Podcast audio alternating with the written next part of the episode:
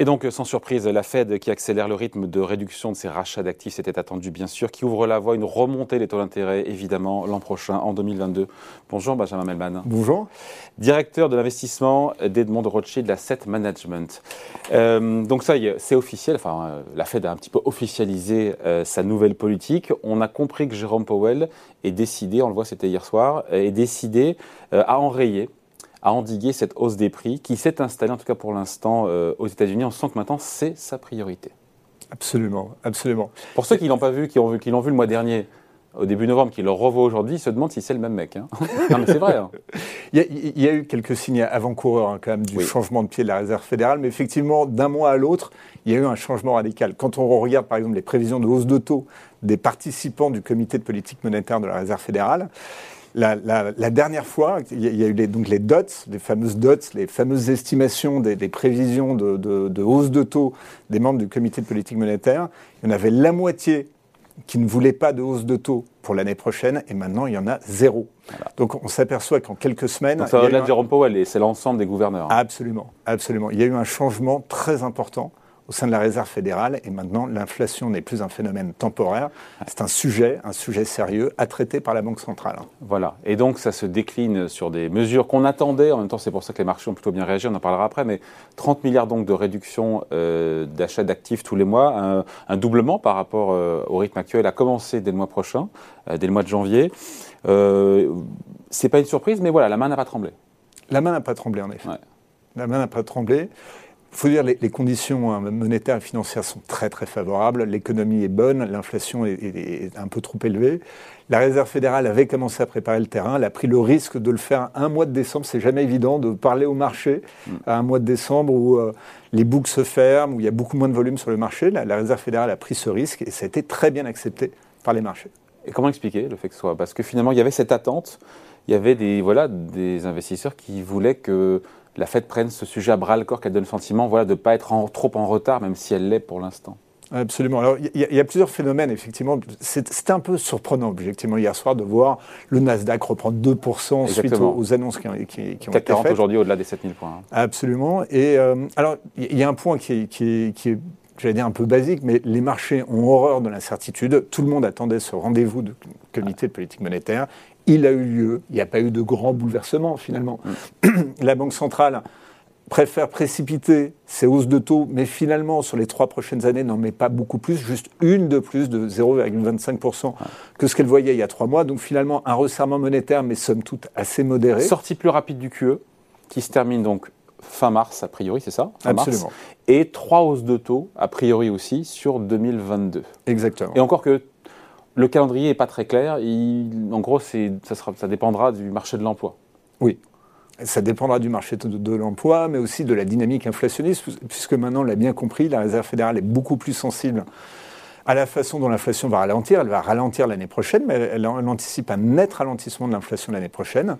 Et donc, c'est ce retour à l'ordre euh, de l'inflation qui va être de plus en plus l'enjeu pour la Réserve fédérale et qui va dicter euh, bah, les évolutions de l'appréciation de la Réserve fédérale sur ces trois hausses de taux. Trois ou plus Pour l'instant, c'est trois. Ça peut on dit que c'est trois pour ceux qui nous regardent. Comment C'est quand on regarde les prévisions, c'est ça en fait, les fameux dot plots. Donc les estimations de hausse de taux futurs par l'ensemble des membres des, gouverneurs. On voit que ce qui ressort, c'est a priori, majorité, votre, enfin, votre estime qu'on peut avoir trois hausses de taux l'an prochain. Absolument. C'est ça. Hein. Absolument. Absolument. Sachant qu'il y a trois mois, il y en avait la moitié qui envoyait une et l'autre moitié qui envoyait zéro. Il y a une bascule, on voit bien. On voit bien le... Il y a une bascule très très nette, très très nette. Et qui est bien acceptée par les marchés. Et hum, le délai, je reviens, c'est une question de calendrier, mais c'est important. Le délai entre la fin du tapering, qui est donc euh, en mars 2022, et cette première hausse de taux, Là, c'est l'incertitude, on ne sait pas trop. Ça sera quelque part entre, bah, entre avril et, juin ou juillet. On a cru comprendre euh, au cours de la conférence de presse que ça serait assez rapide. C'est ça. Hein. absolument. Il n'y aurait pas de, de, délai. Le sujet de la réserve fédérale, c'est que l'inflation est plus forte que qu'elle ne le pensait, et donc elle veut attaquer ces hausses de taux plus tôt que prévu. Est-ce qu'elle en voit beaucoup plus? Non, elle en voit juste une de plus, et encore à l'horizon 2024. C'est quand même très lointain, 2024. Donc elle dit, je ne vais pas serrer beaucoup, Et, mais par contre, je veux le faire plus tôt. Et c'est ça qui a beaucoup plu au marché. Au-delà de, l'effet incertitude qui est passé, elle aurait dit non, finalement, on va devoir remonter beaucoup plus les taux que ce qu'on imaginait même dans la durée. Elle n'a pas changé son point terminal.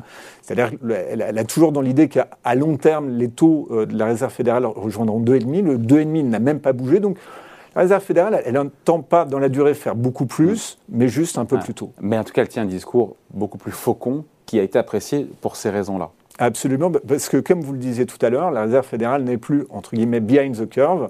Elle, elle, montre qu'elle s'attaque au sujet de l'inflation sans trop bousculer les anticipations des investisseurs. Après, les économistes de la Fed nous parlent d'une inflation de 5,3% cette année, ok, mais l'année prochaine, 2,6%. 2,6%. Vous croyez à ce, à ce 2,6 tout en ayant 4% de croissance a priori euh, anticipée l'année prochaine aux États-Unis? Alors, quand, on voit là où on est aujourd'hui, c'est-à-dire à 7, on a du mal à croire qu'en 2022, on sera à 2,6 en moyenne.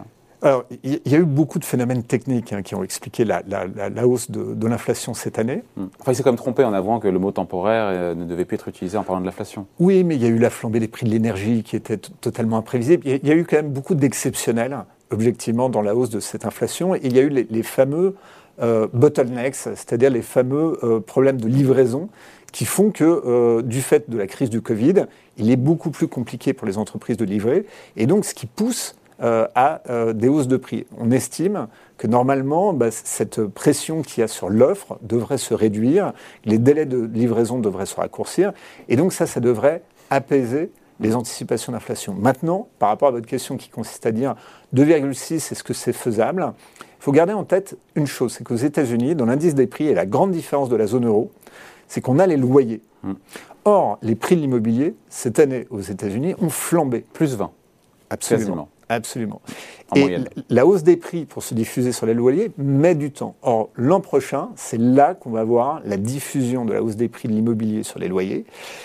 Et donc, ça va créer, indépendamment de ce qui se passera sur l'énergie, qui est compliqué, même de la réduction de ces euh, goulets d'étranglement de production, qui, est, qui, est encore, qui a l'air d'être d'avoir commencé, mais qui est encore assez incertaine et qui va dépendre de l'épidémie, qui elle-même est incertaine. Mais il faut bien voir que la hausse des prix de ces loyers va être un élément plus inflationniste aux États-Unis mmh. l'an prochain que ça ne l'a été cette année, et notamment donc sur ça le met mal, Donc ça met à mal ce 2,6% attendu par la Fed euh, Pas forcément, mais il euh, faudra regarder tout le reste, et donc on s'aperçoit que l'anticipation de la Fed à 2,6 peut être challengée, objectivement. Sans en faire trop et c'est tout le tour de force qui plaît au marché, notamment au marché action, c'est réussir à freiner l'inflation sans faire dérailler ni l'économie, ni les marchés boursiers. Absolument. Absolument. Et c'est un peu le grand mystère finalement qui est autour de la réserve fédérale, parce que la réserve fédérale d'un côté nous dit l'inflation n'est plus transitoire et finalement on va remonter les, les taux d'intérêt et le problème de l'inflation va pouvoir se résoudre. Mais ce qui est intéressant, c'est que les banquiers centraux raisonnent souvent en termes de taux d'intérêt réel, du taux d'intérêt nominal. Défalqué de l'inflation. Défalqué de l'inflation. Or, ce qu'on voit, c'est que quand on regarde les prévisions de la, Réserve fédérale publiées hier soir, à horizon jusqu'à 2024, les taux d'intérêt réels sont toujours négatifs. Vont rester négatifs et en 2024, ils vont atteindre zéro. Et là, et c'est un peu le mystère, et ce qui fait que pour nous, la question de la Réserve fédérale par rapport au marché n'est loin d'être terminée. Il pourrait y avoir un moment un peu plus de, un peu moins de bonnes réactions comme celles qu'on a vues hier soir, pas tout de suite hein, évidemment, mais, mais, dans les prochains mois, dans les prochains trimestres, où on va se rendre compte que finalement pour régler un problème d'inflation en ayant des taux d'intérêt négatifs et en gardant des taux d'intérêt négatifs et en allant à zéro, en réel, en réel, en réel, ça ne suffira peut-être pas pour régler le problème. La question c'est est-ce qu'il ne faut pas pour régler un problème d'inflation des taux réels positifs le monde a changé. Le monde a changé en plus pendant la crise du Covid. Donc il y a beaucoup il y a eu des mutations du marché du travail qu'on continue d'analyser encore parce que le marché du travail aujourd'hui est complètement différent de celui qui prévalait il y a deux ans. Il y a eu énormément de changements structurels. Toute la poussière n'est pas retombée. Donc il y a certaines incertitudes. Et est-ce qu'on peut aujourd'hui s'assurer qu'avec euh, des taux d'intérêt réels qui resteraient négatifs on va régler le problème de l'inflation. La bonne nouvelle, c'est que la Réserve fédérale est très crédible. Mm. Et ça, on l'a vu hier, elle a un impact sur les anticipations d'inflation. C'est une excellente nouvelle. Donc elle a, beaucoup de cartes en main pour gérer euh, la question. Mais le problème n'est pas encore résolu. Et on pourrait continuer à avoir d'autres surprises sur cette inflation qui est plus forte que prévu. Qui et contraindrait pour le coup la, la Fed d'avoir la main plus lourde. Et là, je ne suis pas sûr que les marchés réagiraient pareil. C'est une éventualité qu'on n'exclut pas. Et pour nous, c'est une zone de fragilité euh, dans le scénario 2022. Alors il y a beaucoup de choses qui sont très positives hein, dans notre scénario d'investissement 2022, mais cette question-là, pour nous, c'est un facteur de volatilité. Il ne faut pas considérer que tout s'achève hier soir, comme hier soir, sur un ah, rallye de 2%. Je pense qu'hier soir, tout commence, non? Exactement. Bon, on en reparlera. En tout cas, merci de passer nous voir. Explication signée Benjamin Melman, directeur de l'investissement chez Edmond Rothschild Asset Management. Merci. À bientôt. Merci.